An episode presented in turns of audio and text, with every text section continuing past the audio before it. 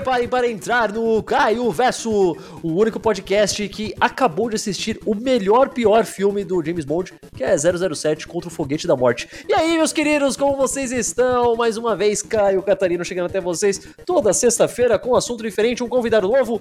É, geralmente eu chamo os convidados várias vezes, mas é porque eu gosto das pessoas, eu sou um homem do povo. E hoje, novamente, estamos aqui com um dos meus quadros favoritos, e eu sei que também é um dos de vocês, que é o Gibipédia. Exato, aqui no Gibipédia nós falamos de grandes criadores da mídia, dos histórias em quadrinhos. E eu percebi que a gente já falou de dois criadores de mangá aqui. Então, para vocês não acharem que eu sou um otaku imundo, eu sou um otaku bem limpinho até, eu vou mostrar que a gente também pode falar de pessoas de outros lugares. E que melhor lugar para começar do que falar sobre um dos mais influentes desenhistas e autores dos quadrinhos americanos, exatamente aquele que é responsável pela criação de algum dos maiores heróis de todos os tempos, heróis que ganharam os cinemas através da Marvel, heróis que você gosta, que você conhece, que você já encheu os, os cofres da Disney com seu precioso dinheiro, assistindo suas adaptações no cinema, jogando seus jogos, vendo seus desenhos, tudo isso saíram da mente de um único homem.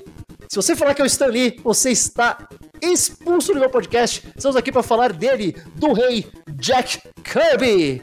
Se você não sabe quem é esse cara, continua ouvindo, que é muito triste, mas eu nem ficaria tão surpreso se você não soubesse quem é. Como vocês sabem, eu não conheço quase nada de porra nenhuma, então eu chamo pessoas que manjam mais do que eu. Estou aqui essa noite com retornando ao Caio Verso depois de muito tempo, senhor Pedro Penaforte. Esse é o bom dia, boa tarde, boa noite, Penaforte. Welcome, true believers. Welcome to the mighty world of Marvel Comics. And today we'll speak about Jack, the King Kirby, the creator of the mutants, of the X-Men, of the Hulk, and of course, the Fantastic Four and Captain America. Oh, não. Esta voz é um sacrilégio, nós não vamos falar com essa voz, que essa vamos falar do cara que está por trás de quem falava dessa maneira. Nós vamos falar sobre Jack, o rei, Jack Kirby, Jacob Kurtzberg, o maior de todos, e eu digo sempre, reafirmo, boto meu sangue nisso, escrevo em pedra, o maior criador dos quadrinhos ocidentais e o segundo maior do mundo, porque pare para ele só mesmo o nosso querido Kami-sama dos mangás, Osamu Tezuka. Olha, eu queria uma. Se os dois estivessem vivos e bem, eu queria uma batalha entre os dois só pra ver quem conseguia entregar mais páginas em uma semana, tá ligado? Ia ser uma, ia ser uma batalha fantástica. Porque, tal qual como o senhor Osamu Tezuka, o Kirby era uma porra de uma máquina. Exato. enquanto tinha gente entregando, tipo, suando pra entregar 20 páginas, o cara tava fazendo, tipo, 70, tá ligado? E foda-se, fazia. Como se não fosse nada. Tudo É. movido a tabaco e ódio. Com certeza, uma paixão que ele tinha, que até na maneira dele falar, se refletia na maneira de falar, né? Ele fala, ele pega no ar, ele agarra aquilo, ele foi tendo uma noção da, da importância, não da importância dele, que ele não era vaidoso o suficiente para falar da importância dele, mas ele foi tendo uma noção do quanto que ele significava para os outros, do quanto que gostavam dele, e ele transparecia essa paixão na maneira que ele falava. E realmente, ele é páreo para o Tezuka no número de páginas, porque não se conseguiu precisar até hoje quanto que o Jack Kirby realmente conseguiu produzir. Ele produziu menos páginas no geral que esses criadores de mangá. Porém, o output dele, o máximo dele, ultrapassava o máximo do Tezuka. O Jack Kirby fazia centenas, parece que chegou a fazer 100 capas no mês, uma coisa absurda. Uma Meu coisa Deus, realmente cara. absurda. E de criações, ele também chega no nível do Tezuka com, parece que mais de 800 criações, mais de 800 histórias, ideias, que infelizmente muitas nunca foram adiante. É, eu acho que ele só não entrou no, nos recordes mundiais e o caralho, porque muita coisa que ele fez, infelizmente, foram só pitches, né? Coisas que nunca saíram do papel, literalmente. Muita coisa disso, senão ele já teria ultrapassado muita gente graúda por aí. E, mas eu quero falar sobre isso. Se fosse como é a indústria japonesa, se funcionasse como funciona a indústria japonesa, eu acho que ele teria produzido tanto quanto o Tezuka ou o Shotari Shinomori. sim. Tenho certeza que sim. O, o Kirby no Japão teria sido um cara tão grande quanto eles. De, de famoso, não, não de importância, porque importância ele é, mas eu tô falando de ser conhecido, tá ligado? Ah, com certeza, certeza absoluta. E teria muitas obras adaptadas para live action. Mas vamos, Caio Catarino. Eu estou tomando o controle do que pertence a você, somente a você, que é o Caio Verso, não é o Pedro Verso, não é o Kirby Verso e não é o Marvel Universe, created by Stan Lee. então, volte, Caio. Welcome, true believers and newcomers alike. Pra, vocês que não fazem a menor ideia do que a gente tá falando, você falando, ah, mas como assim? Vocês estão falando que esse cara criou. Todo mundo sabe que foi o Stan Lee. Olha, eu não vou entrar e falar que, ah, Stan Lee não fez absolutamente nada e roubou tudo do Jack Kirby que fez. Isso seria mentira, seria um grande exagero. Porém, você falar que é tipo 50-50 também seria mentira. Pedro, em questão de porcentagem, se a gente fosse falar, tipo, vai, Quarteto Fantástico, quantos por cento daquilo é o Kirby, quantos por cento é o Stan Lee? Cara, Quarteto Fantástico eu diria que 90% é o Kirby. Até as partes que- X-Men, X-Men, eu acredito se puder, é mais o Stan. Que essa coisa mais colegial pende mais pro lado do Stan Lee. Agora, essa crítica da sociedade americana, essa caricatura da sociedade americana que muitos associam ao Stan, que acontece no Quarteto Fantástico, aquilo é muito do Jack Kirby e a herança de trabalhos anteriores do Jack Kirby, como Os Desafiadores do Desconhecido e como os quadrinhos de romance.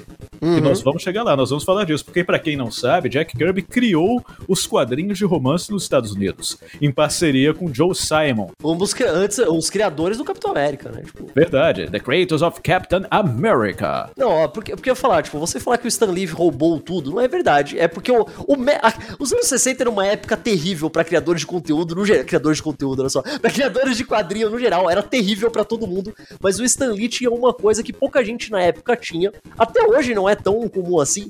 Ele tinha lábia, cara. Ele sabia vender, ele sabia como falar pras pessoas. Ele percebeu que se ele colocasse o nome dele em tudo, todo mundo só ia lembrar dele depois. E ele tava certo.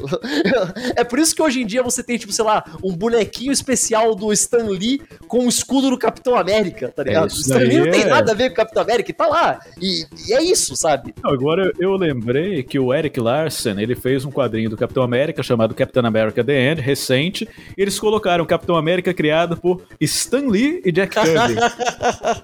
e só falo desse quadrinho por isso, porque cometeram esse erro grotesco. Não que o Joe Simon fosse algum tipo de gênio e tal, mas caramba, ele criou, o Stan Lee não criou. É que tem muita gente que fala, ah, não, mas conta como Stan Lee criador, porque foi ele que resgatou o Capitão América, que estava em hiato há muitos anos, daí colocou ele novamente nos Vingadores ali nos anos 60 e tal. Não é assim que funciona, gente, o criador não foi ele. Mas o ponto é, que se você, tipo, Homem de Ferro, Hulk, é, Thor, todos os Vingadores, a criação, os Vingadores no geral, X-Men, Quarteto Fantástico, Homem-Formiga. Pera, Homem-Formiga foi? Agora não tenho certeza. Homem-Formiga foi ele, sim. Foi Homem-Formiga, muita gente. E eu tô falando só da Marvel. Depois ele fez uma porrada de coisa pra descer também. Um monte de coisa do Super-Homem ele fez. Um monte de os novos deuses. Vários personagens que às vezes você Não, nem se sem toca no que, que contar é. que ele foi um fundamento da DC antes disso, porque assim que ele saiu Verdade. do Capitão América, ele foi pra DC. Foi direto pra nos descer. Anos 40 e 50 mesmo, ele foi pra DC, ele criou os Desafiadores do Desconhecido. E ele tem uma passagem muito importante pelo Arqueiro Verde, que pouca gente sabe que foi ele quem criou a origem, se tornou Verdade. clássica do Arqueiro Verde. Porque aquilo de que ele ficou preso numa ilha e lá ele aprendeu a ser arqueiro, quem criou isso foi Jack Kirby. Tinha um cara que escrevia com ele, mas todas as ideias vieram de Jack Kirby. Jack Kirby sempre trabalhou bem em parceria com outros escritores. E eu vou dar uma opinião polêmica. Ele é um criador melhor sozinho, mas ele é um quadrinista melhor acompanhado. Concordo, concordo. Como, como Idea Man, sabe? Que fala, não, vamos fazer tal coisa. Ele faz ele é muito um bem sozinho. man supremo. Mas ele. Mas pra fazer, tipo, um quadrinho sentar e fazer uma história de começo, meio e fim ali, tipo, semanal, tudo negócio, ele precisa de mais alguém junto. E infelizmente, pra ele. O Stan Lee fazia isso muito bem, cara. Ele sabia domar o Jack Kirby, tá ligado? Eu não, eu não sei explicar, mas é Eu tenho verdade. algumas opiniões controversas sobre o Stan, porque é verdade que o Stan era muito pilantra, mas ele realmente amava o Jack Kirby. Sério, ele amava o trabalho do Kirby, e se dependesse dele, até recomendo que vocês leiam aquele livro A História Secreta da Marvel, né? Aquele Uhum. livro, ele digamos, tão bom de retórica. Ele injeta a história inteira da Marvel na sua cabeça direto, num tiro. Mas o conteúdo dele é fascinante. E o Stan tentou muitas vezes, tentou sim dar mais autonomia ao Jack Kirby, dar mais dinheiro ao Jack Kirby, até dar os créditos devidos ao Jack, Jack Kirby. Só que a Marvel, a estrutura da Marvel que estava acima do Stan Lee, não permitiu. Se as coisas tivessem sido como o Stan queria que tivessem sido, eles teriam emplacado tudo que eles queriam, até as produções live action no Japão, e o Kirby teria recebido dinheiro e crédito. Só que o Stan, claro, co- continuaria recebendo mais crédito. E tem todo aquele lance, né? As personalidades nunca bateram nesse sentido, porque o Kirby sempre foi um cara muito. Ele, ele nunca quis ficar nos holofotes. Até quando era pra ele estar nos holofotes, ele nunca quis ficar tipo, ah, eu sou o Jack Kirby, oi, sabe? Ele, ele nunca era. Ele, olha, se tivesse. Se ele tivesse vivo e fosse todo mundo descoberto, tudo ele, depois não sei o que lá, ele não ia ter um monte de participação especial nos filmes da Marvel. Porque ele não ia querer fazer. Ele não ia. Eu acho que. O Kirby, infelizmente, faleceu muito cedo. Ele morreu em 94. Eu tenho certeza, inclusive, que ele morreu cedo só pra ganhar do Stan Lee em alguma coisa. Ah, morri antes, tá ligado?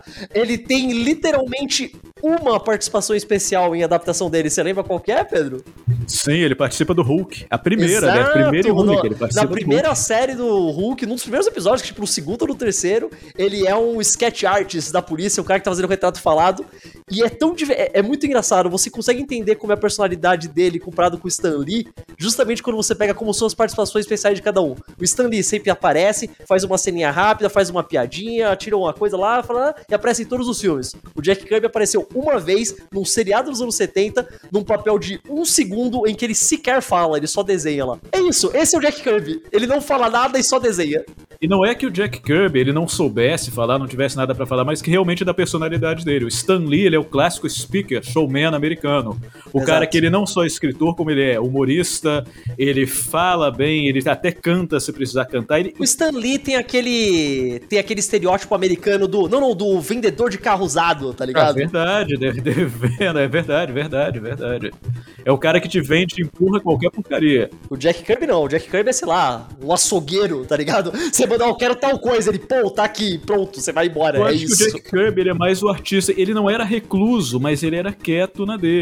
Então ele é mais o artista assim mesmo. Ele tá mais ocupado em criar do que em qualquer outra coisa. Ele coloca isso acima de tudo.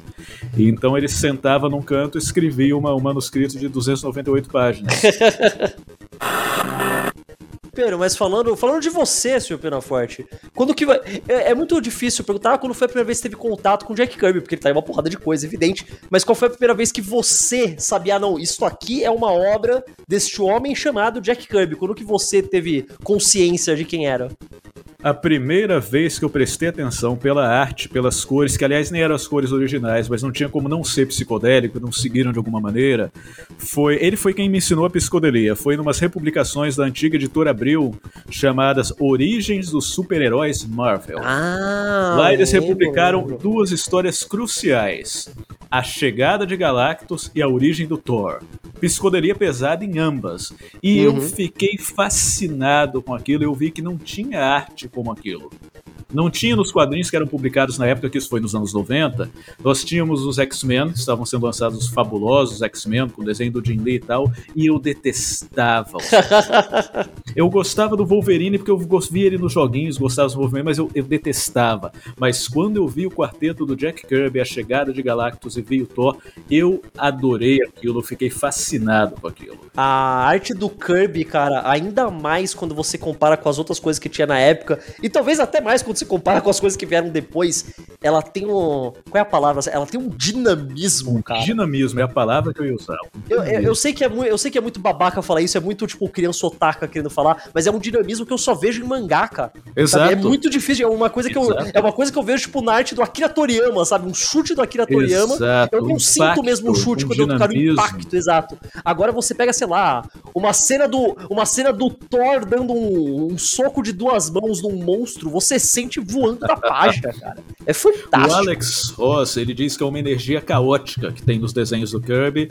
e que Aham. permeia toda a Marvel. Eu concordo. Ele deu uma identidade visual e uma língua aos quadrinhos que os quadrinhos não tinham. Porque se você pega outros desenhistas do período dele, até um pouco depois, tipo Kurt Swan, que ele ficou muito popular por ter definido o visual clássico do Superman. É bem desenhado, é, mas não tem graça nenhuma. Pra mim não tem, ó, vamos falar que eu tô cometendo sacrilégio, mas não tem, porque as vendas também dizem que não tem. Enquanto o Quarteto Fantástico estava vendendo absurdos, o Batman estava virando uma serra e voando na DC e tudo desenhado de maneira rígida, Eu desinteressante. acho engraçado, porque o que você falou, a arte dele é caótica, mas ela é limpa. Ele não, você não abre uma página de um gibi do Jack Kirby e fala, ó, o, que, o que está acontecendo aqui. Você entende perfeitamente, a ação é fluida e tudo mais. Até quando ele faz aquelas coisas super psicodélicas malucas, você entende o que tá acontecendo, a ação inteira. Isso é, não devia dar certo, tá ligado? Uma arte ser Sim, tanta sim. coisa e ao mesmo tempo ser tão simples. É, sei lá, só ele conseguia fazer isso. Eu sempre digo que ele não representa bem os quadrinhos, ele é os quadrinhos. É, quando uma pessoa fala quadrinho americano, ele é o comic, ele é a representação máxima dos comics, não só de super-herói, porque ele na verdade retratou muito do cotidiano americano, ele fez quadrinho de máfia, ele fez quadrinho quadrinho de cowboy. De quadrinho de cowboy, quadrinho de terror, quadrinho de ele romance, fez como você quadrinho falou. de terror, ele fez quadrinho, ele fez quadrinhos psicodélicos, ele fez tudo. A única coisa que ele não fez foi pornográfico. Ele fez algumas poucas eh, nudez, mas pornográfico ele nunca fez. Fez colagem, fez colagem. Exato, ele fez colagem que foi influenciar muitos outros artistas, como Jim Steranko. Inclusive, Jim Steranko, no livro A História dos Quadrinhos, ele fala que se- ele dedica o livro ao Jack Kirby e diz que sem ele talvez não houvesse história nenhuma para contar. Eu acho isso uma dedicatória linda. Eu. Sabe uma coisa que eu tava falando? Esses dias. Aqui, quando a gente tá gravando, faz pouco tempo, mas acho que quando sair já vai ter feito mais tempo, mas não importa. Algum tempo atrás, eu lancei um podcast falando sobre o Superman The Animated Series, lá, o desenho do. Super-Homem dos anos 90. Sim. E é. Tinha uma coisa que eu sempre gostava muito nos desenhos dessa época do Super-Homem, e eu não entendia por que quando eu era criança, que eu gostava que o. Não é só que o traço me agradava, tinha alguma coisa nele que deixava o mundo todo fazia muito sentido. Toda a tecnologia tinha, tipo, um traço e uma bola, Sim, sabe? Um sim, círculo. sim, e eu nunca entendi, falei, caralho, de onde que é isso? De onde que é isso? De onde que é isso? E só depois de grande falei, ah tá, é tudo do Jack Kirby. É por É causa de todo o lance dos novos Kirby. deuses depois, então eles já quiseram deixar uma coisa única. É tudo de lá e tudo funciona tão bem, cara. Até no Sim. desenho moderno dos anos 90, até quando fizeram a Liga da Justiça depois mantendo isso, e quando fazem isso até hoje fica lindo. No Thor Ragnarok faz pouco tempo, colocaram um monte de coisa estética do Jack Kirby, e é o filme mais bonito da porra do MCU, cara. E por longe. que funciona? Porque nesse período que o Jack Kirby desenvolveu a Kirby Tech, né, a tecnologia específica dele dos anos 60, ele criou uma coisa única. Ele não criou algo atrelado aos anos 60. Você vê que ao mesmo tempo que eles estão ali usando roupas da época, que o Jack Kirby era um excelente figurinista, ele lia, ele lia revista de moda para saber o que se passava e deu esse conselho, o conselho que eu também vi o Akira Toriyama dar, né? Você tem que folhear Sim. uma revista de moda para saber o que se passa. Ao mesmo tempo que você tinha coisa da época, você tinha uma tecnologia que não existia em lugar nenhum, uma coisa única, uma coisa atemporal e extemporânea, porque está fora do tempo, não é presa a um período. E é por isso que funciona tão bem no desenho. O Bruce Timm fala sobre isso. Que primeiro ele tentou um visual retrô, mas pensou, ah, e se eu colocar personagens depois que não vão bater com esse visual? E ele chegou a um consenso, eu vou transformar tudo em Jack Kirby. No- é, é por porque, ó, tem muita gente. Eu mesmo, eu, eu sempre falava isso, que ah, eu gostava muito mais do visual da época do desenho do Batman, que era o anterior. E depois, a partir do Super-Homem, eles ficaram esse traço que é mais moderno. Ah, e eu achava o traço anterior mais bonito. E você pode até ter uma preferência estética, tudo bem. Mas é exatamente isso que o Tim falou. E quando você colocar um personagem que não encaixa nesse estilo noir, art deco do Batman, tá ligado? Vai ficar esquisito pra caralho. Você não pode colocar o Darkseid naquele estilo. É estranho, é esquisito. Com certeza, Darkseid, Oren, os novos, não tem nada a ver. Só se for aquele ali- alienígena clássico, né? De verde, com anteninhas, É. que era o que a DC tinha, que é o que a DC tinha Sim. no passado, antes do Jack Kirby introduzir os novos deuses. Mas você pega o Brainiac, o que é o Brainiac? É um cara sem calças, verde, é um homenzinho verde do espaço sem calças. É, é, é uma das artes mais fáceis de você identificar como sendo de alguém. Eu acho isso muito legal. Tipo, É, ele criou uma identidade visual. sim, muito forte, cara. E como eu tava falando, ele é o comic, porque você pode pegar painéis das histórias aleatórias dele, recombinar e você vai criar alguma coisa que faz sentido. Fizeram recentemente Verdade. isso no quadrinho. Pegaram painéis de histórias diferentes do Capitão América, o Mark Wade escreveu um texto novo e funcionou. Porque ele está além, ele é a linguagem, ele não criou, ele é o quadrinho. Isso tem muito do, do método Marvel, né? Que, pra quem, eu acho que a gente já até falou aqui alguma vez, mas pra quem não conhece, o método Marvel é, é, é aquela linha tênue entre a picaretagem e a, genuali- a genialidade. Eu nunca consegui me decidir qual dos dois. Funciona, tipo, com certeza funciona. Colocou a Marvel onde ela tá. Mas é que basicamente o Stan Lee, ou ou o roteirista que fosse, mas basicamente o Stan Lee que fazia isso, ele que era o. Ele que, ele que inventou, acho que foi ele que inventou o, Foi, o foi método Marvel. Stan né? Lee, foi Stan Lee que inventou isso. ele basicamente chegava lá e escrevia, tipo, sei lá, um parágrafo falando, então, na história de hoje, o Quarteto Fantástico vai ficar microscópico e vai entrar dentro de um gambá e depois eles vão enfrentar um homem radioativo. E era isso, ele entregava isso, ó, tá aqui, Jack Kirby, faz 22 páginas. E inventa o que você quiser. E daí o Jack Kirby inventava o que ele quisesse, depois o Stan Lee ia lá e escrevia os diálogos por cima. Escrevia, É, escrevia naquela. pô, eh, Escrevia a narração também, isso é muito importante, eu adorava a narração. Mas, por um lado, a- o nível de liberdade que isso bota no artista é praticamente 100%, o que deve ser muito legal. é, eu acho que nós não teríamos muitos quadrinhos, não teríamos essa viagem psicodélica se fosse só o Stan Sim, Lee com certeza. Então, tipo, ele fala, pô, eu posso fazer o que eu quiser e tal. Só que ao mesmo tempo, Imagina alguém falar, então faz aqui o que você quiser. Isso também é uma pressão absurda, cara. em um cara só. Eu acho que isso, eu acho que o método Marvel só dava certo por causa do Jack Kirby, porque falou, não, eu bato no peito, vamos, vamos lá. Daí esse parágrafo eu vou transformar em 22 páginas fantásticas. Tranquilo, ele se divertia fazendo isso, mas o que dizem é que o Stan Lee, ele queria que Steve Ditko fosse Steve Ditko e que todos os outros fossem Jack Kirby. e realmente, só Steve Ditko e Jack Kirby para conseguir lidar com o método Marvel.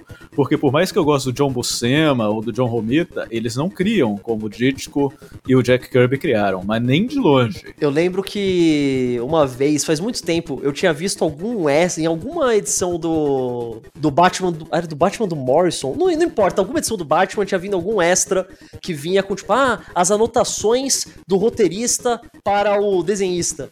E daí era super detalhado, sabe? tipo, página 1, enquadramento tal, Bruce Wayne se vira e olha, era tipo um roteiro de filme certinho. E eu só olhava aquilo e falei, caralho, mano, imagina você entregar isso pro Jack Kirby, ele ia rir da sua cara e se negar a desenhar, eu acho. Ela fala, não, você é louco? Eu vou fazer como eu quero, tipo... É, é, é, muito doido você pensar que. Eu, eu não sei como é a produção de quadrinho hoje em dia, se eles ainda fazem desse jeito, ou se é uma mistura dos dois. Eu imagino que tem um pouco de cada lado. Mas é muito engraçado você pensar que o Metro Marvel funcionava naquela época, porque o Jack Kirby era uma máquina. Era isso, cara. E por ser uma máquina mesmo, ele criava, por exemplo, da primeira edição do Quarteto Fantástico, eu tava reparando isso recentemente.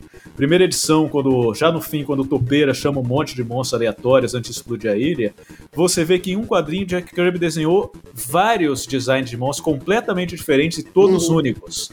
Só daquilo ali ele tem mais material que o Joey Bennett em toda essa run do Hulk. ele tem mais originalidade em um quadrinho do que em 50 edições do Joe Bennett.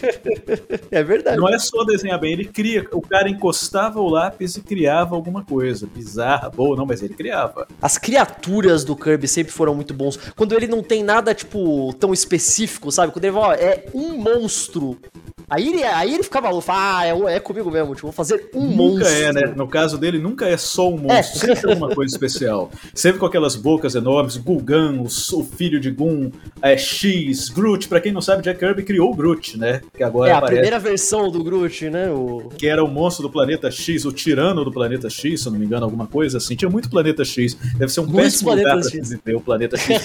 Todo monstro vem do planeta X.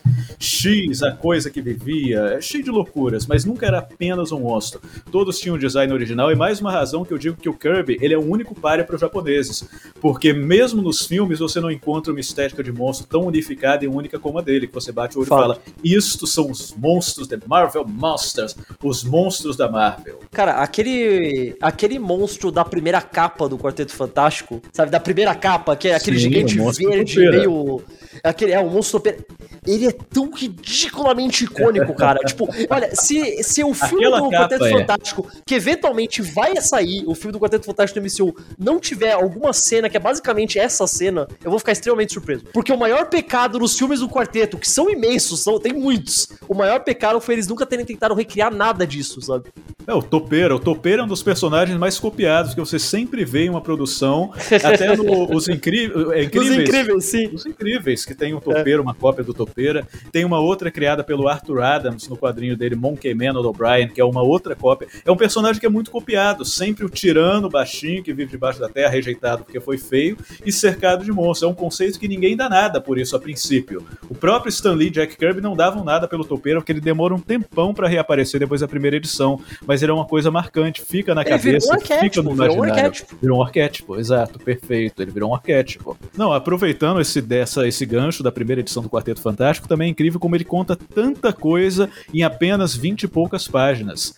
Ele define o perfil psicológico de cada um deles, ele mostra a história da origem do quarteto, por que, que o Reed foi lá e roubou um foguete para tentar chegar para tentar chegar no espaço, chegar em Marte, se eu não me engano, na Lua, agora eu não vou me recordar. Ele fala do Topeira, ele fala o origem do Topeira, que fica cego duas vezes na mesma história.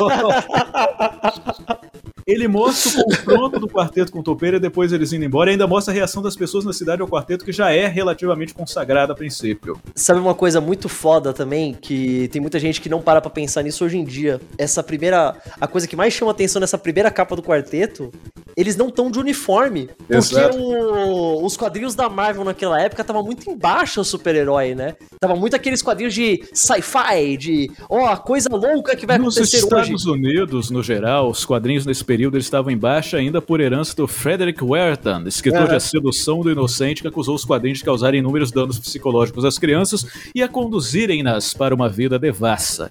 Então os quadrinhos se segmentaram em quadrinhos de ciência, de galhofa, que eram os quadrinhos de super-heróis, né, tipo Batman virando uma serra, Uhum. que é do mesmo mês da primeira edição do Quarteto Fantástico. Faço questão de frisar isso, mesmo ano e mês.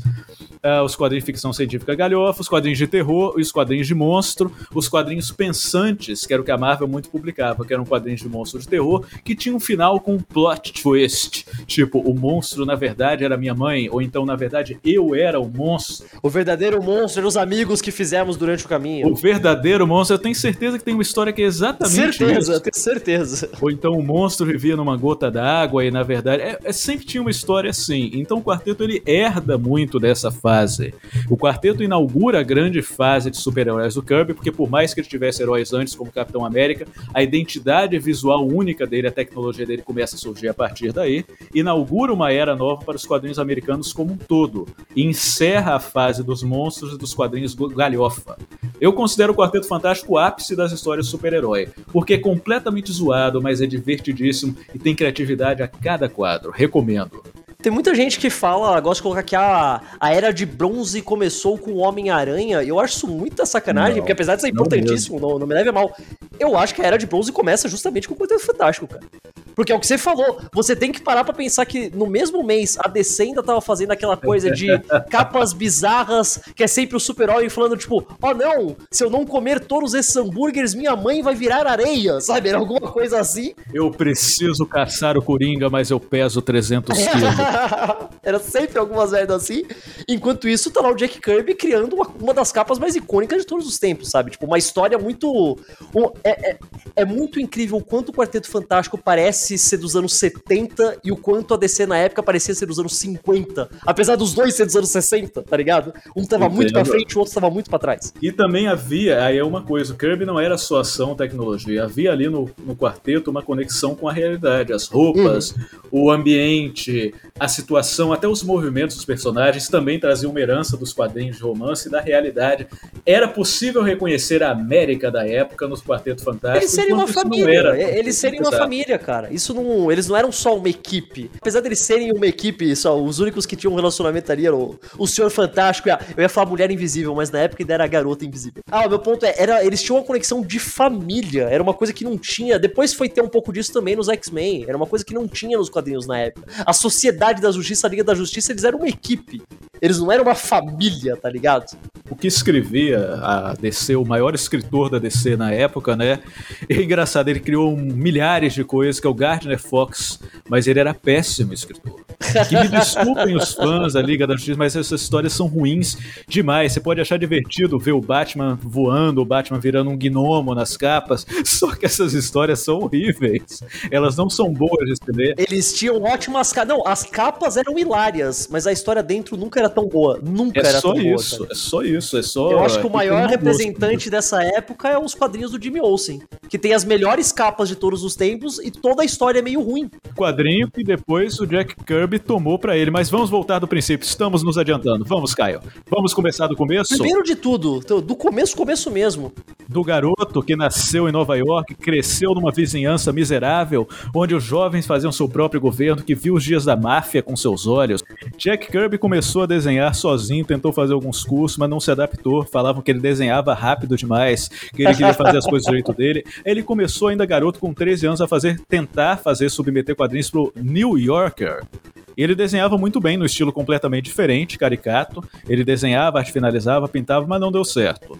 Aí ele foi ser in-betweener nos estúdios dos irmãos Fleischer, que produziam as clássicas animações do Popeye e da Betty Boop. O que, que é o in-betweener? É o cara que desenha entre um frame e outro, entre um quadro e outro. Então o Popeye vai dar um soco, tem ele preparando o soco e ele dando o soco. Alguém tem que desenhar os quadros entre esse soco. E o Jack Kirby era um dos jovens desenhistas que fazia isso. Então, para quem não sabe, quando você estiver assistindo o desenho do Popeye dos anos 30, lá tem dedo de Jacob Kurtzberg. Um negócio que eu tinha visto que é muito engraçado, que eventualmente quando ele foi, não era nem a Marvel na época, ainda era a Timely na época, acho que era Timely, Timely. né? Depois foi Timely, depois Atlas e depois Marvel Comics. Mas na Timely, quando ele, fe ele fez o Capitão América, é muito engraçado que ele e o John Simon fizeram o Capitão América e pouco tempo depois os dois foram chamados pra Segunda Guerra Mundial. Isso é muito, eu, eu sempre achei isso muito curioso, cara. Porque geralmente, se você pegar, olha, aqui é um super-herói aquilo da Segunda Guerra e tal, você imaginaria que seria alguém que já foi pra guerra, tá ligado? Ou nunca iria. Não um cara que fez e depois foi viver a fanfic na vida real, tá ligado? Ironicamente, ninguém ali tinha vivido a guerra porque os Estados Unidos ainda não tinha Exato, entrado não na tava, guerra quando exato. Captain America foi criado. Eles, como dois judeus, porque tanto Joy Simon quanto Jack Kirby eram judeus, viram a ascensão do Hitler na Europa e decidiram criar um herói patriótico. Não foi o primeiro, né? Parece que o primeiro foi o The Shield, o escudo da Ark, mas o mais icônico foi o Capitão América. Eles decidiram criar um herói patriótico que enfrentasse o nazismo, que enfrentasse ah, o crescimento do fascismo na Europa e coisas desse tipo. Lutasse pela liberdade. Fights for freedom! Eu fui olhar, eu achei muito interessante que o Kirby chegou, a gente pensa, ah, deram uma metralhadora pro cara, ele foi atirar em nazista. Não, muito mais perigoso que isso. O Kirby sabia desenhar, evidentemente, ele era um grande desenhista.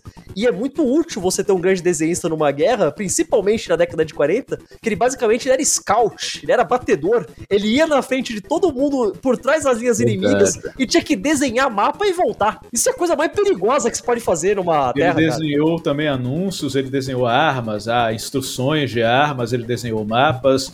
Ele parece quase perder os pés por causa de hipotermia, mas ele também trocou alguns tiros. Eu não sei se ele chegou a matar alguém, mas eu sei que ele trocou, trocou alguns tiros. Ele foi pro front, né? Porque ele não Uhum. foi o único convocado. O Stan Lee também foi. O Joy O Simon Stanley foi. Foi? O Stan O Stanley, foi. eu não sabia que o Stanley tinha sido, não. Só que o Stan Lee não foi pro front. Ah, aí que tá. O Stanley era escritor, então ele continuou sendo escritor, mas é pilantra até o fim, né? E é engraçado que os dois levam essa experiência deles pro Quarteto Fantástico, porque pra quem não sabe, originalmente, tanto o Reed Richards, Senhor Fantástico, Verdade. quanto o Ben Green, no Coisa, lutaram na Segunda Guerra Mundial. Inclusive, co- aconteceu todo aquele lance hilário da timeline da Marvel que, tipo, a cada 10 anos mudavam a guerra onde eles tinham lutado juntos, né? Tipo, ah, a gente Agora lutou na é. guerra, Segunda Guerra, lutamos na Guerra da Coreia, lutamos na Guerra do Golfo, lutamos no Iraque, daqui Agora eles na inventaram, não pra tentar corrigir isso, eles inventaram uma guerra fictícia num país chamado Sinkong. Ah, perfeito. E aquilo não é o resolvido. Vietnã. Aquele país que não é o Vietnã.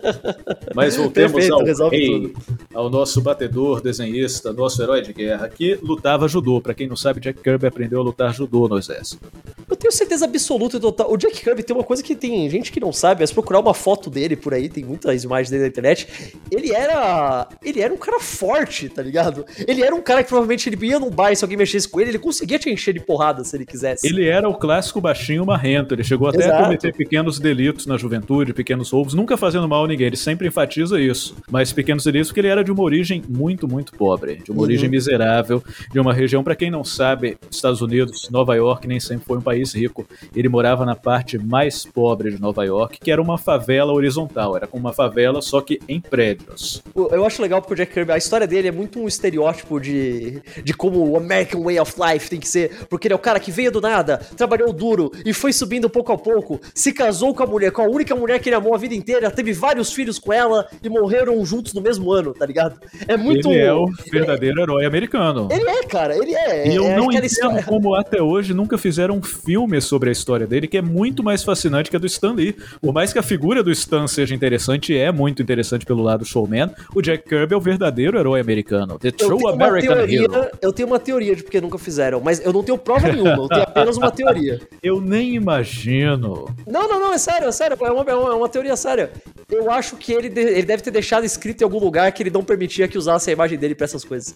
Não, ele permitia sim. Ele Será? gostava. Eu não sei, eu ele não não, sei. era eu não carente sei. de homenagem, mas ele gostava de homenagem. Eu acho que não ah, fizeram mas a vida o- dele tão assim, mostrar, tipo, família, detalhes e tal, eu consigo ver e falar, ah, pô, deixa isso aí, onde já se Eu acho que isso aí foi mais coisa lobby do nosso querido Stanley Lieber. Stan Lee que fez, não, não conta a história. Não, é fascinante, ok, mas conta a minha. I'm the Marvel Man, do not talk about the King. Acho que foi alguma coisa desse tipo. Ô, Pedro Certeza. Forte, você ô, a- agora é puramente fofoca porque eu nunca soube certeza. Se você souber, me fala. Qual que é a história que tem entre o, o, o Stan Lee, o Jack Kirby e suas respectivas esposas?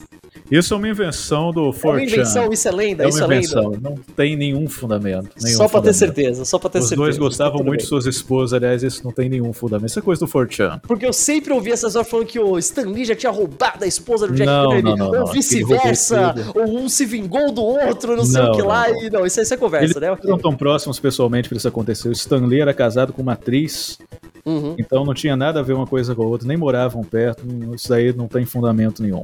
É uma fofoca sem sentido. Eu sei algumas brabas reais, mas não sobre esses dois. Eles eram ok, ok. Ok, próxima vez eu faço um podcast só de fofocas de criadores de quadrinhos. Peravosh, vamos lá, a gente falou bastante de Marvel, mas eu não queria só falar de Marvel aqui. Não, vamos aproveitar, me permite tomar o controle de seu podcast, Pedro, Pedro Verso. Pena Verso. O palco é seu, o palco é seu, manda lá. Mas nós irmos direto é, do Jack Kirby, a partir do Capitão América, falar um pouco dessa parceria dele com o Joe Simon. Joe Simon nunca foi um escritor nem desenhista muito brilhante, mas ele tinha uma função similar à do Stan Lee, que ele mantinha o Jack Kirby na rede, ele mantinha o Jack Kirby próximo da realidade. Embora o Kirby tivesse um conhecimento muito bom da realidade, do- da vida americana, o Joe Simon ajudava ele a contar essas histórias melhor, e foi a partir dessa parceria dos dois, quando os dois produziam quadrinhos para outras editoras, ou seja, eles- quando a produção era terceirizada, que eles começaram os quadrinhos de romance, que tem uma importância Hum, mundial, verdade. porque eles se popularizaram no mundo e no Japão também, né? Porque no Japão o gênero romance existe até hoje, mas tudo isso se originou com o Jack Kirby e Joe Simon nos Estados Unidos. Através dessa parceria dos dois, nesse período, um pouco depois do Capitão América mesmo. É, o... é engraçado, né? Porque ficou tão estereótipo de, ah, quadrinho americano quer dizer gibi de super-herói. E virou isso, tudo bem, depois de... acabou se tornando isso a indústria. mas... Hoje, Não, não, não, foi, foi virando. Mas por décadas, quadrinho americano era tudo menos super-herói. Tinha, tipo, lá o seu super-homem, o seu Batman ali no cantinho, mas o resto era western, era história de romance, era história de terror e por aí vai. E o Jack Kirby e o John Simon fizeram isso para caralho, como você falou. E os quadrinhos nos gibis, eles eram vistos como menores ante aos quadrinhos dos jornais, as tirinhas dos jornais. Verdade, verdade. Inclusive, Jack Kirby começou tentando fazer tirinhas nos jornais nos anos 30. Enquanto tinha, sei lá, o Chester Gold fazendo Dick Tracy, o Jack Kirby era um garoto que começou na mesma época que ele. Só que não emplacou com tirinhas nos jornais. Depois, nos anos 50, 40, 50, ele saiu da Marvel, da- deixou a DC também, e foi de novo tentar o. Acho que é Captain Sky, se eu não me engano. É alguma Acho coisa assim. é. Ele tentou fazer um, uma tirinha para os jornais, mas infelizmente não emplacou. Infelizmente ou felizmente, né? Porque se tivesse emplacado no jornal, ele não teria voltado aos quadrinhos e não teria nos dado a era heróica da Marvel Comics. Jornal é uma mídia muito restritiva pra um cara tão. Vai falar, grandiloquente como, como Jack Kirby, cara. É muito restritivo pra ele. Ele precisa de um quadrinho, sabe? Uma coisa que vai poder deixar ele colocar todas as loucuras que ele quer em múltiplas páginas seguidas. Mas ó, pera, pera, pera. A gente tem, a gente tem tempo limitado aqui. Eu quero pular direto pra descer e falar um pouco do. Eu acho que era o maior showdown do Jack Kirby, que é o Quarto Mundo. Os Novos Deuses. Verdade. Darkseid e sua trupe, uma galera que hoje em dia é fortemente colocada como, como vilões do Super-Homem, vilões da Liga da Justiça, e nunca foi, né? A ideia do Kirby era ser uma coisa completamente separada até, né? Tipo, É, uma coisa separada, tipo, literalmente o quarto mundo. Primeiro mundo, segundo mundo, terceiro mundo, quarto mundo. Quais serão o primeiro, segundo, terceiro? A gente não sabe. Um deles é a Marvel, né? Dizem que a origem, o próprio Kirby criou os Novos Deuses quando ele ainda estava na Marvel, escrevendo Thor. Ele queria fazer um Ragnarok, finalizar o Thor e começar os Novos Deuses. Ele percebeu que a Marvel não ia dar nem o espaço, nem os créditos que ele gostaria, e ele levou a ideia para DC Comics. é engraçado que o. Apesar dos Novos Deuses ser super influente e hoje em dia reconhecido tal, nunca fez tanto sucesso quanto a DC gostaria, né? Não, não fez Apesar sucesso. Ele tudo. foi na DC num período que deveria ser conhecido como a explosão da DC, mas tudo fracassou. Aliás, ele foi o que menos fracassou ali. Todo o resto afundou, porque ele não foi o único, né, que inaugurou essa nova leva de títulos da DC. Ele foi o principal. E aí a explosão da DC ficou sendo conhecida como a implosão da DC. Caiu, desabou tudo. Mas o Kirby, com os novos deuses, deu pra DC Comics a mitologia cósmica que eles não tinham. Antes nós tínhamos as Exato. clássicas histórias aleatórias de sci-fi, de discos voadores, homenzinhos verdes, homenzinhos com antena, essas coisas sinceramente, infantis, sem criatividade. Né? Clichê do clichê do clichê. O Jack Kirby deu uma galeria de personagens coloridos, únicos, uma mitologia cósmica e uma estética que a DC Comics não tinha, que só a Marvel tinha. Ele deu uma Marvel pra DC, uma pequena Marvel pra DC. É o, aquele negócio, ele deu um universo Marvel pra DC, Ele né? Ele deu um universo. universo de- tipo, já tinha, óbvio, o Super-Homem conhecia o Batman, tudo bem, existia a Liga da Justiça, show. Mas não era um universo no sentido mais sideral mesmo, né, cara? É o que você falou, tem É, tipo, não tinha uma planetas, os deuses e tudo mais, exato. Isso era muito importante, tanto que é uma coisa que a DC continuou usando até hoje, né? A DC milca o Jack Kirby até hoje. Não é à toa que a porra do vilão da Liga da Justiça eles colocaram o Steppenwolf. Steppenwolf, Dark, Steppenwolf que é tio do Darkseid. Darkseid Darkseid, tinha uma mãe Pra você ver como ele continuou com uma conexão com a realidade. O Darkseid tinha um tio, que é o Steppenwolf, tinha uma mãe, que é a Rainha Regra, e ele tinha um filho, que é o Orion, e ele tinha um filho adotivo, que é o Scott Free, o Senhor Milagre, protagonista de um dos quadrinhos da série dos Novos Deuses. Aliás, Jack Kirby, quando foi pra DC, disse: Me dê o título de vocês que venda menos, eu farei ele vender mais. E era justamente o título de Jimmy Olsen. Então, pra quem não sabe, Darkseid apareceu pela primeira vez É num quadrinho do. Jimmy Olsen. Ele sempre, eu já vi ele falando em entrevista que esses quadrinhos, tipo, ah, o quadrinho que menos vende é o quadrinho que você tem mais liberdade, você pode colocar o que você quiser ali.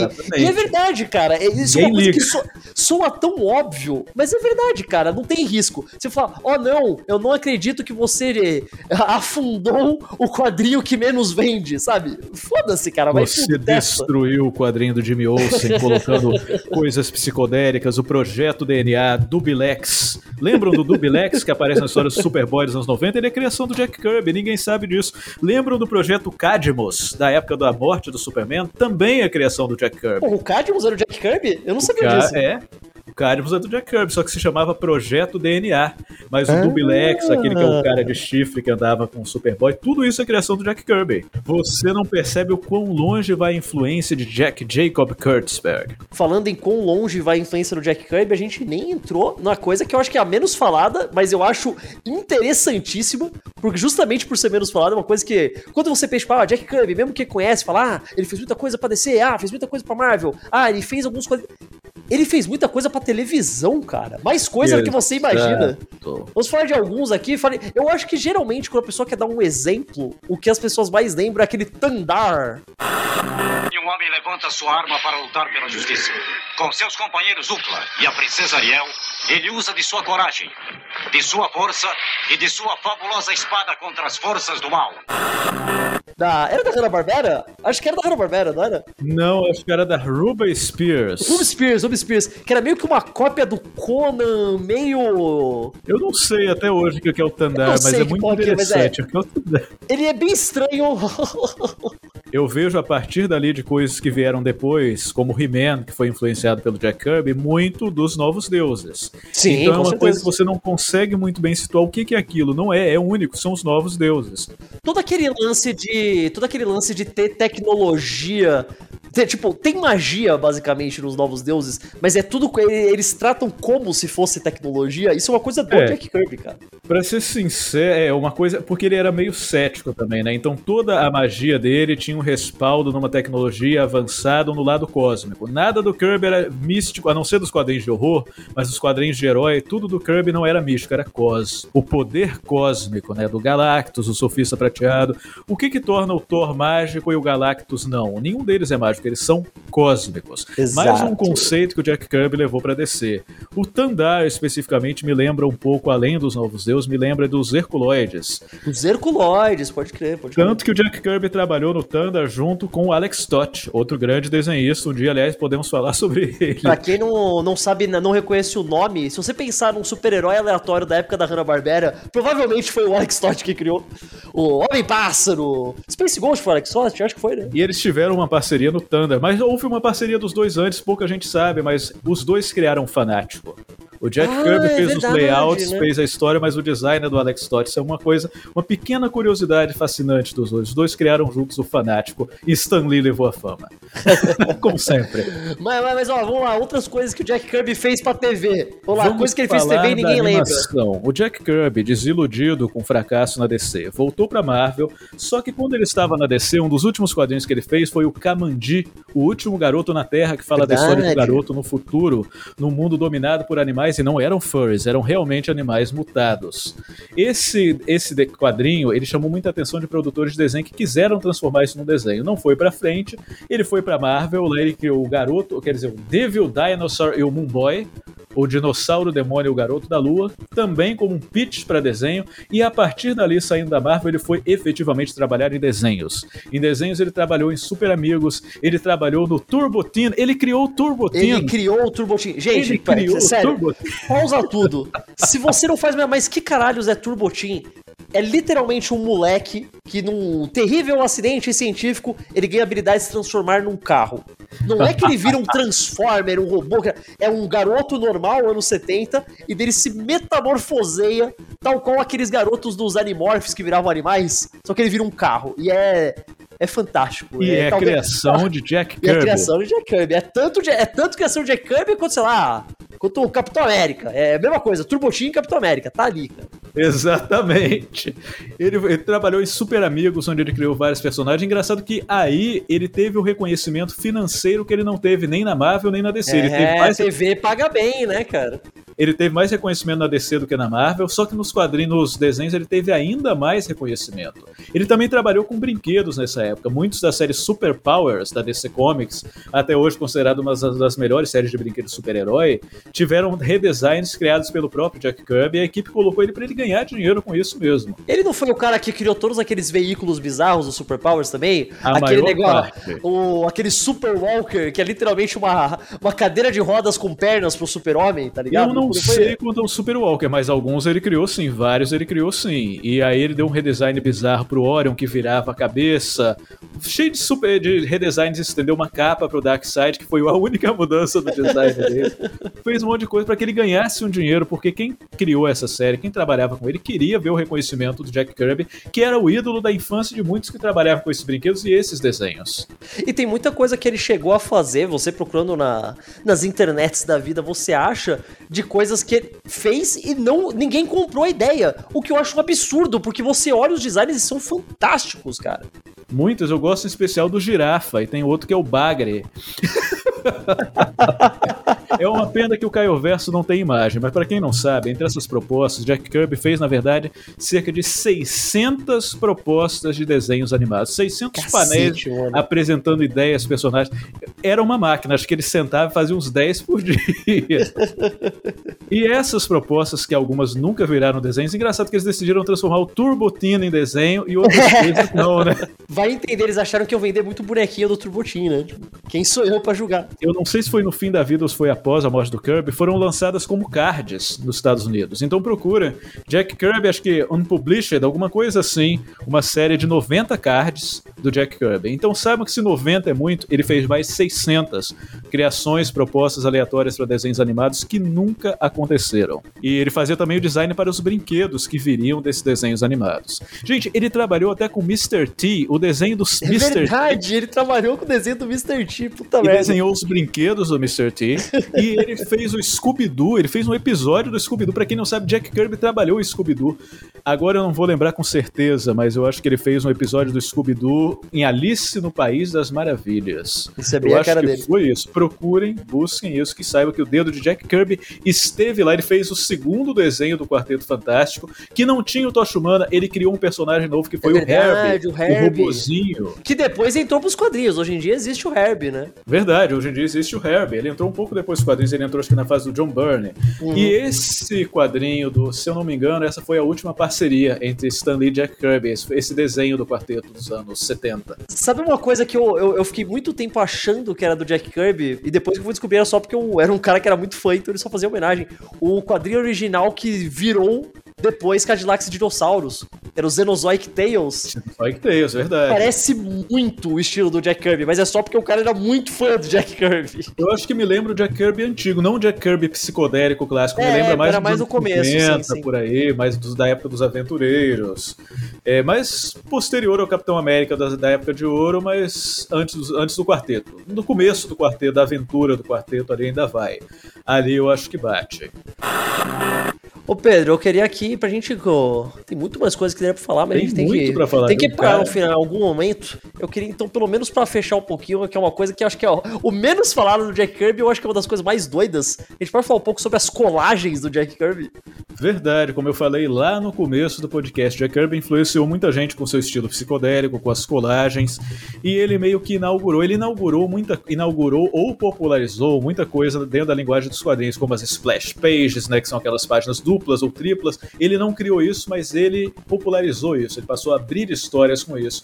E as colagens, que ele fazia colagem de foto, que acabou influenciando o Jim Steranko, que por sua vez é, acabou levando essa influência para fora dos quadrinhos, começou a ser reconhecido mais como artista de pop art. Dentro uhum. da pop art, o Jack Kirby é extremamente influente, porque os jovens da época que consumiam os quadrinhos dele adotaram, como o Jack Kirby ensinou para mim o que era psicodelia, ele ensinou para eles o que era psicodelia nos anos 60. Os jovens hippies psicodélicos que consumiam aquelas coisas alucinógenas, eles eram vidrados também nas histórias do Jack Kirby. Por isso que eu digo que a importância dele como artista vai além dos quadrinhos. E as colagens são parte dessa identidade que ele levou aos quadrinhos e que ele manteve até as últimas obras dele. Quase as últimas obras, né? Que as últimas obras nem foi ele realmente que desenhou. Para quem não sabe, Sim, as né? últimas, ele fez os layouts, ele teve ajuda de gente como Mike Thibodeau, que é o cara que era arte finalista dele, e teve, acho que o último quadrinho publicado dele teve arte final da galera da Image. Inclusive, Rob Liefeld, Todd McFarlane, toda essa turma. Porque eles são profundamente influenciados pelo Kirby, não só no desenho, mas na filosofia. Por que, que a Image surgiu?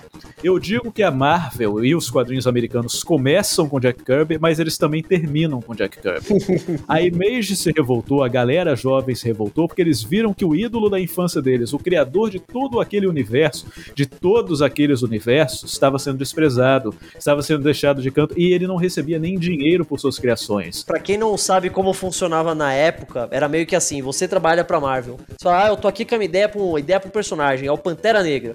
Beleza, a gente compra a ideia. Eles literalmente compram a ideia. O Pantera Negra agora é 100% da Marvel e não importa se eles fizerem um filme que ganhou um bilhão de dólares, você vendeu a ideia pra Marvel, enfim, acabou. Você recebe um pagamento por Exato. página, por Eles história, te dão, é, já era, acabou. A Image falou, caralho, isso não faz o menor sentido, isso é um absurdo. E é por isso que desde o começo da Image, desde lá do Spawn, Youngblood e o caralho, eram 100% dos criadores eram donos dos personagens. E é assim até hoje. Hoje em dia, toda. Isso é padrão na indústria, né? Por causa Sim, do Jack Kirby. O Jack Kirby chegou a reclamar disso também. Começou nos anos 80, isso, que foi quando o Jack Kirby teve noção do quanto que ele representava para os outros, do quanto que as criações dele representavam para os outros, e pensou: nossa, eu criei isso, eu fiz isso. E o Stan tá levando créditos, eles chegaram até a discutir no programa de rádio, onde o Stan levou a melhor, né? Já que o Stan é um speaker, é alguém que gosta de falar, e o Jack Kirby ainda saiu saiu sem graça dessa entrevista no rádio Tadinho, e falou: cara. é, agora vocês sabem como as coisas funcionavam nos velhos tempos.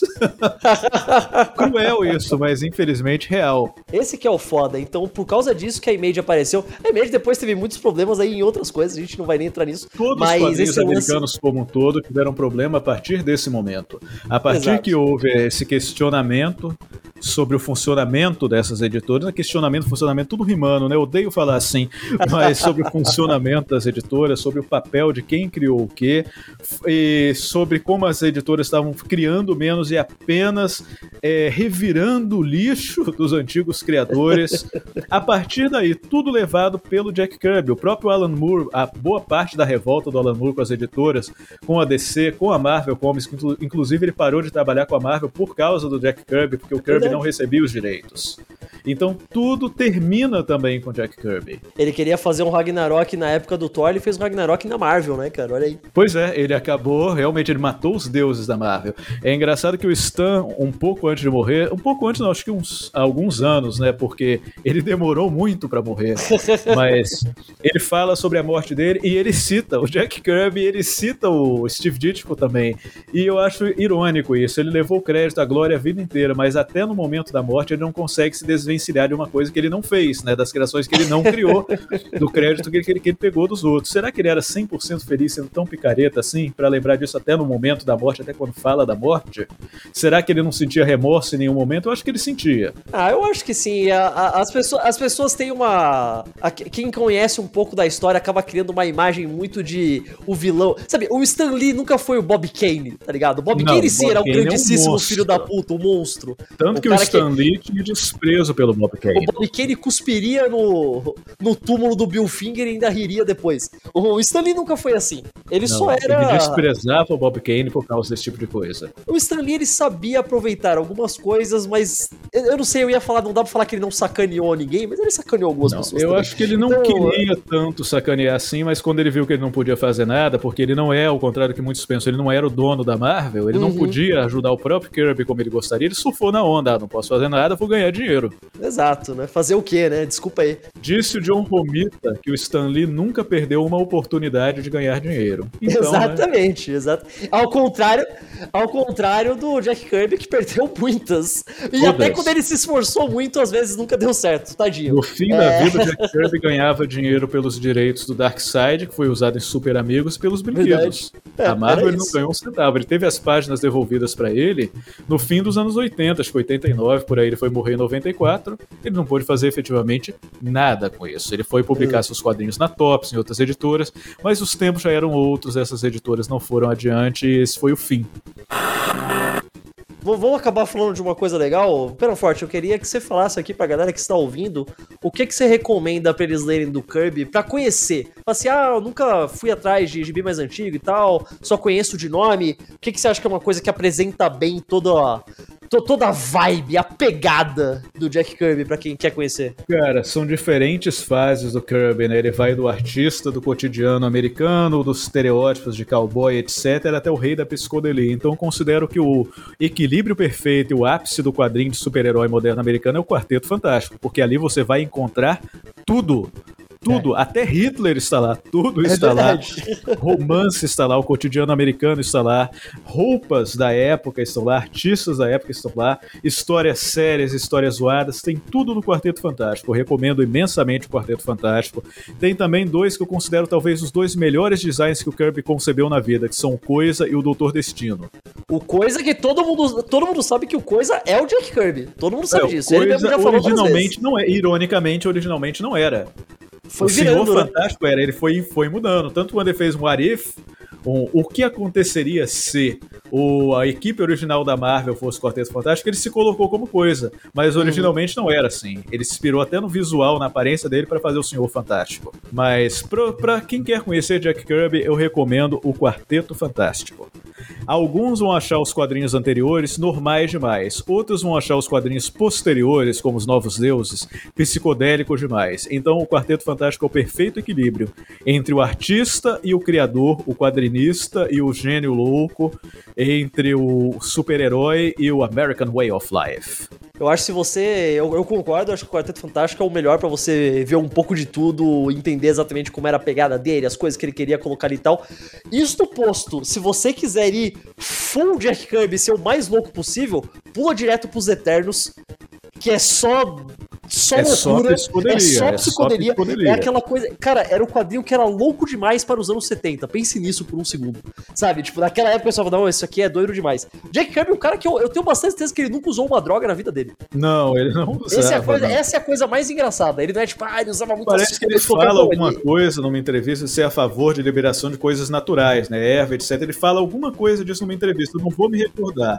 Mas eu acho que é, um- é superficial, né? É su- Sim, sim, sim. os sim. hippies, ele fez inúmera homenagem aos hippies. Eles, os hippies foram os jovens da época. Exato. Os hippies, os coloridos que fizeram ele ter a consciência de que ele Eles representava alguma consumiam coisa pros quadrinhos, gente.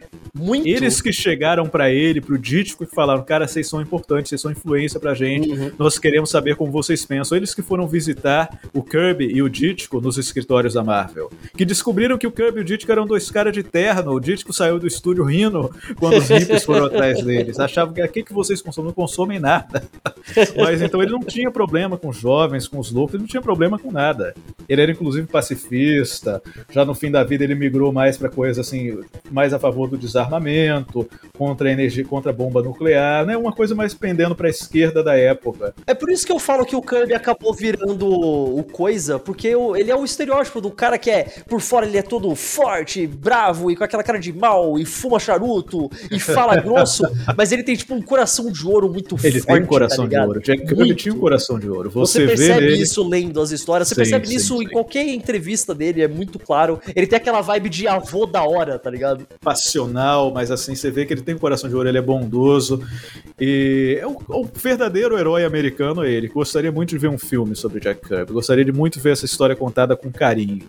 Também, também. Seria fantástico. Gente, acho que conseguimos aqui dar uma geral da história desse. Tem muita coisa. Não, não. Dá, dá, dá, dá pra fazer muita coisa. O Jack Kirby, eu falei, o cara era uma máquina. Daria pra gente fazer uns quatro negócios sobre isso. Dá pra gente fazer um só sobre as coisas que ele nunca produziu.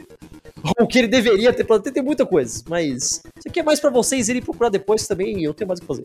É... Pedro, quer dar algum recado final, alguma coisa aí? Recado final, tem aquela, aquela, aquela clássica frase do Jack Kirby, né? Comics will break your heart. Os quadrinhos vão quebrar seu coração. Ele falou supostamente para uma jovem que era quadrinista na época. E tem a outra que os meus quadrinhos são reais. Eles envolvem pessoas reais e situações reais que me parece uma contraparte perfeita àquela frase do Alan Moore. Esta é uma história fictícia, mas afinal, não são todas? Verdade, verdade. Muito bonito, muito bonito. Olha, e vocês aí, pessoas que estão ouvindo, vocês conheciam já o Jack Kirby, pelo menos de nome? Ou já leram coisas mais antigas, super-heróis, às vezes já esbarraram no Jack Kirby alguma vez? Fala aí pra gente qual, qual criação do Jack Kirby, pelo menos, vocês gostam mais. Às vezes você é um grande fã do Pantera Negra, às vezes você é um grande fã do Orion, vai saber. Dos Eternos. Que mentira, ninguém é fã dos Eternos. Vai ter um monte de. Você pode ser um fã de Paranex, o feto lutador, você pode ser um fã de Turbo Teen, você pode ser um fã do Girafa, que nunca foi publicado nem virou desenho animado.